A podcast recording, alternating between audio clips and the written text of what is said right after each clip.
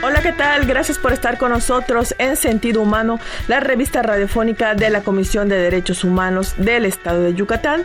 Mi nombre es Lupita Sosa y vamos a hablar de un tema muy importante, Charito, que es el derecho de las personas detenidas. Así es, Lupita. Un saludo a todos los que escuchan esta emisión es importante que conozcamos los derechos que tienen los detenidos. A veces los ignoramos y creo que es importante si tenemos o hemos o sabemos de alguien que, que sea familiar o amigo o conocido que los hayan detenido por alguna razón, es importante que sepan que ellos también tienen derechos. Les recordamos que pueden encontrarnos en redes sociales. Estamos en Facebook como Codey y estamos en Twitter como Codey también y en Instagram como Codey Oficial. Y les recordamos que también estamos en Spotify. Pueden encontrar nuestro podcast como Sentido Humano Radio. Conoce tus derechos. En línea. Sentido Humano. La revista radiofónica de la Comisión de Derechos Humanos del Estado de Yucatán. Esto es Sentido Humano. Sentido Humano. En línea.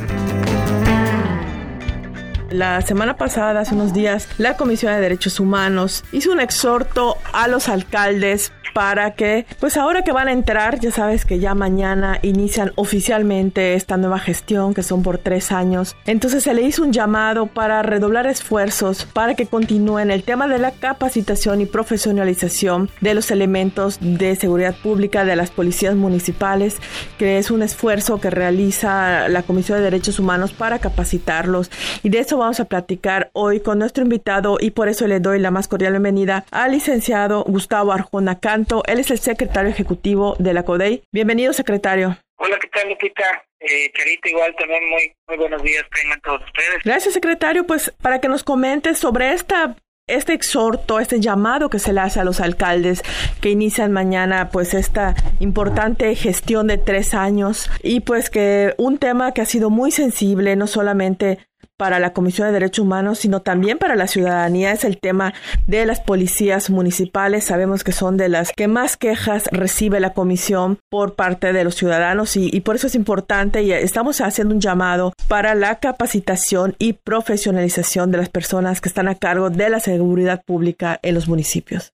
Claro, así es, correcto. Sí, hace, hace unos días emitimos un comunicar un exhorto a los alcaldes, a las, a las alcaldesas que van van a entrar eh, en esta nueva gestión municipal para el efecto de poder verificar y evaluar cómo están eh, sus elementos en materia de seguridad pública, porque hemos observado que con, con el pasar de los años, pues cada vez que hay una, una renovación de, de los cabildos en el Estado, se constituye una práctica recurrente el, el despedir a los policías municipales, ¿no? O sea, cabe, cabe recalcar que en la Comisión de Derechos Humanos tenemos un programa permanente de formación para, para policías, para elementos de seguridad pública, y esto es una es una actividad que, que se realiza en la Comisión de Derechos Humanos pues, prácticamente todo el año, pero pues de alguna forma pues constituye un, a veces un cuento de nunca acabar con las capacitaciones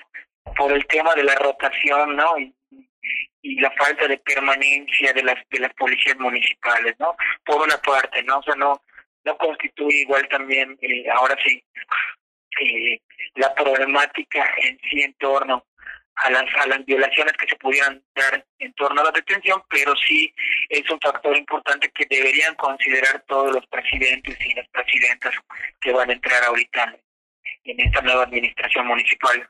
Así es, secretario, y creo que hay que puntualizar también que cuando hablamos de la permanencia, estamos hablando de los buenos elementos, los elementos que han desempeñado con legalidad, respetando los derechos humanos, y pues también revisar a los que no lo han hecho. Claro, claro, claro, sí, sí, por supuesto, ¿no? O sea, obviamente teniendo, como como, como un elemento a considerar y a valorar, precisamente la eficacia, profesionalismo, honradez, o sea, precisamente que no tuviera inclusive alguna recomendación la autoridad no que, pudiera impedir que inclusive pudiera continuar dentro del servicio público. No hay que olvidar que la seguridad pública también constituye un derecho humano para nosotros los gobernados, ¿no? Así es, secretario. Y pues cuando la comisión habla de profesionalización, ¿a qué se refiere exactamente? Sí, sí, muchas veces igual también, bueno, una, una de las ideas del exhorto fue también pues poder tener el acercamiento con los municipios. Algunos ya ya están empezando a acercarse a la comisión a raíz, ¿cómo se llama?, de este, de este llamado. porque pues sí les interesa eh, el tema de la seguridad pública, porque a lo mejor igual lo pusieron en su plan de trabajo. Pero bueno, en torno a la capacitación, pues eh, la profesionalización implica pues tener o cumplir con cierta carga horaria en torno a un tema, ¿no? Entonces está eh, buscando que en los contenidos pues puedan establecerse todos, eh, podemos decir un barrido de los derechos de las personas que son detenidas, ¿no? Y cuál es la, logística para aplicar una sanción administrativa o ponerlos a disposición de la autoridad, cuáles son las prácticas, pues de alguna manera, mm, y violatorias de derechos humanos más arraigadas que hemos observado en las policías municipales, ¿no? Porque también pues es importante que sepan que dentro de la comisión tenemos un área de supervisión de centros de salud y también de cárceles municipales, o principalmente lugares de internamiento, ¿no? Donde pueden darse violación a derechos humanos. Eso nos permite también tener presencia durante todo el año en todos los municipios y poder advertir una violación de derechos humanos, pero obviamente el profesionalismo que nosotros nos referimos, pues bueno, no, no se va a agotar con una simple plática, ¿no? Tiene que ser, eh, podemos decir, parte de un programa integral que cubra cierta carga horaria y que también nos permita también evaluar no solamente nosotros como comisión, sino también al mismo municipio, a los elementos de seguridad pública que tienen en el, ayuntamiento. Esa, esa es más o menos la idea de la profesionalización que nosotros tenemos. Pero obviamente, accesorio a esto pueden darse algunos otros temas que pudiéramos desarrollar y trabajar en conjunto con los ayuntamientos que lo requieran. Así es, y yo creo que es muy importante recordar para las personas que nos escuchan y si nos escucha algún alcalde que va a entrar y que mañana toma posesión, es importante también señalar que la comisión brinda esta capacitación de manera gratuita. O sea, no se les cobra, no hay requisitos engorrosos, lo importante es capacitar a los policías. Claro, sí, sí, sí, es muy importante también comentarlo, como tú dices, que los cursos que se dan digo, principalmente en el tema de seguridad pública las policías, digo, porque también tenemos un, un amplio número de temas ya desarrollados, ¿no? De la infancia, de grupos en situación de vulnerabilidad, derechos de las mujeres, es muy, muy amplia la gama de, los cursos que manejamos, todos, todos ellos, como, como bien señala el pues no tienen, no tienen un costo, ¿no? Es más que nada acercarse a la comisión porque bueno, dentro de nuestras funciones precisamente está la difusión ¿no? y qué mejor llegar pues precisamente a través de, y bueno, ahorita le estamos dando mucho privilegio también a las, a las redes sociales, ¿no? Pero pues bueno, principalmente se estilaba ir directamente pues a, los lugares donde se requería la capacitación. Ya van variando las estrategias con el tema de la pandemia también. Así es, y quiero permitir comentar los teléfonos para las personas que quieren comunicarse para pues, solicitar estos cursos que son totalmente gratuitos, que es el teléfono 927-8596 o el 688-6754, las extensiones 118 o 119, que son de la Dirección de Vinculación, Capacitación y Difusión de la CODEI. También puede hacerlo vía correo electrónico que es codey.prodigy.net.mx. Usted solo solicita, pues se le agenda porque pues el, el, personal acudiría al municipio, se pondrá de acuerdo buscar el espacio y pues lo importante es la capacitación. Qué mejor hacerlo en estos primeros meses que inician para prevenir cualquier tipo de situación, algún abuso de autoridad que muchas veces también se da por desconocimiento. Tu espacio de información. Sentido humano. Secretario, ¿podría platicarnos pues parte de esta de estas acciones que estamos realizando? Sí, claro, que sí, Charito, con mucho gusto. Mira, eh, las salvaguardas en el tema de las de los derechos de las personas eh, detenidas pues, está muy relacionada con varias violaciones de derechos humanos que se dan principalmente cuando una persona es detenida, cuando está retenida ya sea en una cárcel municipal o en un centro de, de internamiento. Y bueno, esas salvaguardas tienen por objeto prevenir tortura, los tratos crueles, inhumanos o degradantes, o inclusive cualquier otro tipo de lesión o discriminación, o sea, todo lo, cualquier tipo de violación de derechos humanos, estas salvaguardas tienen la idea de, inhibir la violación que pudiera darse a una persona detenida. ¿En qué consiste, no? En primero, son cuatro salvaguardas muy importantes que es el derecho que la persona tiene de que se le notifique a un tercero que está siendo custodiado por eh, la policía, ¿no? O sea, ya sea un familiar, ¿no? La famosa llamada. El derecho también de acceder a un abogado, a alguien que te asesore, que te pueda asistir. También es importante que se le haga conocer a una persona cuando está detenida. El derecho que se, se, le realice un examen médico para poder verificar el estado de cómo eh, empieza a tener, podemos decir, la custodia legal la policía municipal y el derecho a recibir la información sobre todos sus derechos, que en general, pues prácticamente incluye la lectura de los derechos. ¿no? Todas estas cuestiones, pues de alguna manera nosotros tuvimos, eh, el, pudiéramos decir, la tarea de irlas desarrollando en carteles para hacerlas visibles, ¿no? Y, pues estuvimos planteando una estrategia para difundirlo en todos los lugares lugares de internamiento, en todas las cárceles municipales, en todos los municipios del estado, eh, con una acción para prevenir la tortura y los tratos crueles, inhumanos o degradantes o cualquier otro tipo de lesión. Esto lo empezamos a hacer desde el mes de mayo, ¿sí? y a principios de junio concluimos, eh, logramos tener, como se llama, pues presencia ya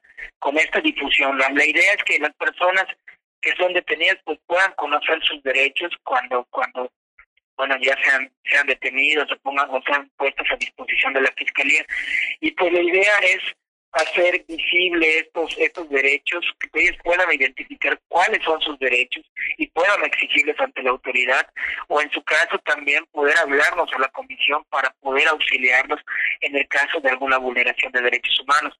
O realmente son derechos que tenemos por constitución, por tratados y que se tienen que garantizar. Así es, y aquí es importante mencionar que, como bien comentaba el secretario, se pues se colocaron en las diferentes cárceles municipales de todo el estado. Sin embargo, tal vez con el cambio se caigan o se pierdan o simplemente los arranquen, pues puede volver a pedirlo y nosotros iremos o se los haremos llegar también para que puedan colocarlos. Son totalmente gratuitos, son dos posters bastante grandes, visibles, que tienen ilustraciones para que las personas puedan saber sus derechos. Y acá es muy importante que no solamente están en castellano, sino que también están en nuestra lengua maya. Es, muy importante que mencionas de, lo que nos da una cobertura, sobre todo en los municipios, ¿no? Digo, es muy importante también tener tener en consideración eso.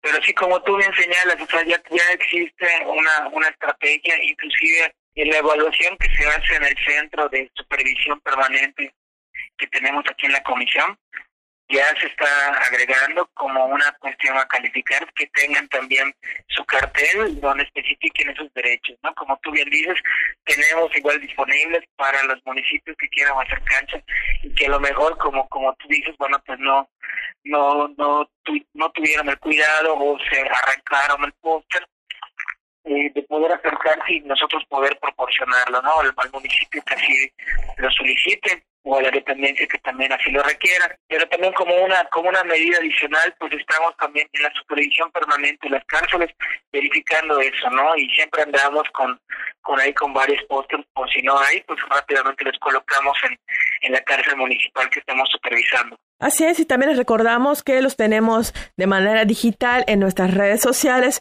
para compartirlos. Yo creo que es muy importante que todas y todos estemos muy conscientes de cuáles son nuestros derechos para poderlos ejercer. Y pues quiero permitir leerlos rápidamente aquí. Cuáles son los derechos de las personas detenidas uno saber el motivo de tu detención que te hagan saber tus derechos la llamada telefónica negarse a declarar a tener un abogado a ser tratado con dignidad esto es no ser golpeado despojado de sus ropas humillado saber el tiempo que va a estar arrestado y también la revisión y el resultado de algún examen médico y podemos evitar muchas, muchísimas violaciones a derechos humanos. Es correcto, sí, al final de cuentas, pues lo que lo que interesa más como Comisión de Derechos Humanos es prevenir, es prevenir este, este tipo de prácticas como tú bien señalas y pues bueno, a través de este tipo de acciones que, que estamos implementando, pues bueno, pretendemos de que, de que las policías mejoren en su constitución y con esto el servicio que le brindan a, la ciudadanía. Sí, no, es muy importante esto, ¿no? Que, los ayuntamientos, los alcaldes, las alcaldesas entiendan que, bueno, la Comisión de Derechos Humanos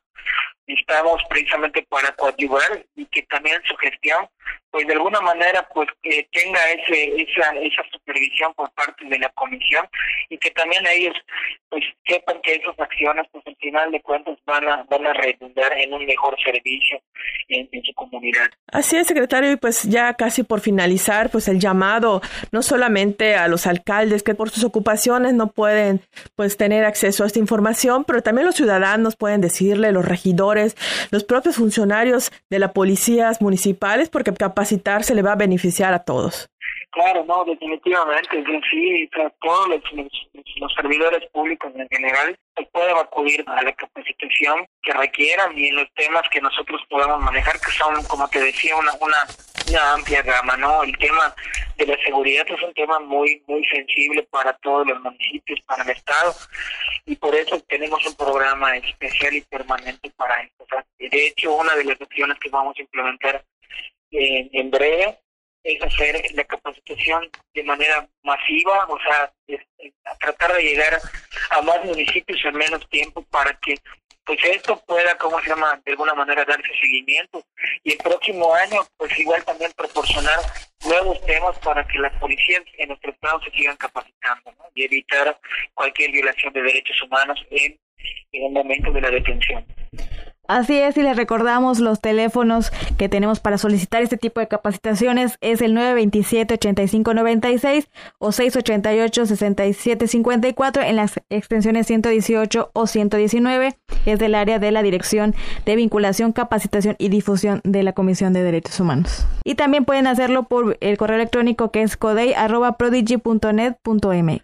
Pues ya solamente recordar que todos nuestros servicios son gratuitos, acudimos, no tienen que pagar gasolina no, tiene, no le vamos a pedir nada, solamente vamos y les capacitamos. Pues secretario, muchísimas gracias por haber estado con nosotros. Muchísimas gracias, Lupita. Eh, igual, Charito, un saludo muy afectuoso y igual también a todos los que nos escuchan en el programa. Muchísimas gracias, que tengan buenas tardes. Así es, gracias por haber estado con nosotros. Gracias a nuestro productor Alex González, a Pedro y a Betty Arceo que hacen este programa posible. Nos escuchamos en nuestra próxima emisión de Sentido Humano Radio. Tu espacio de información. Sentido humano. En línea.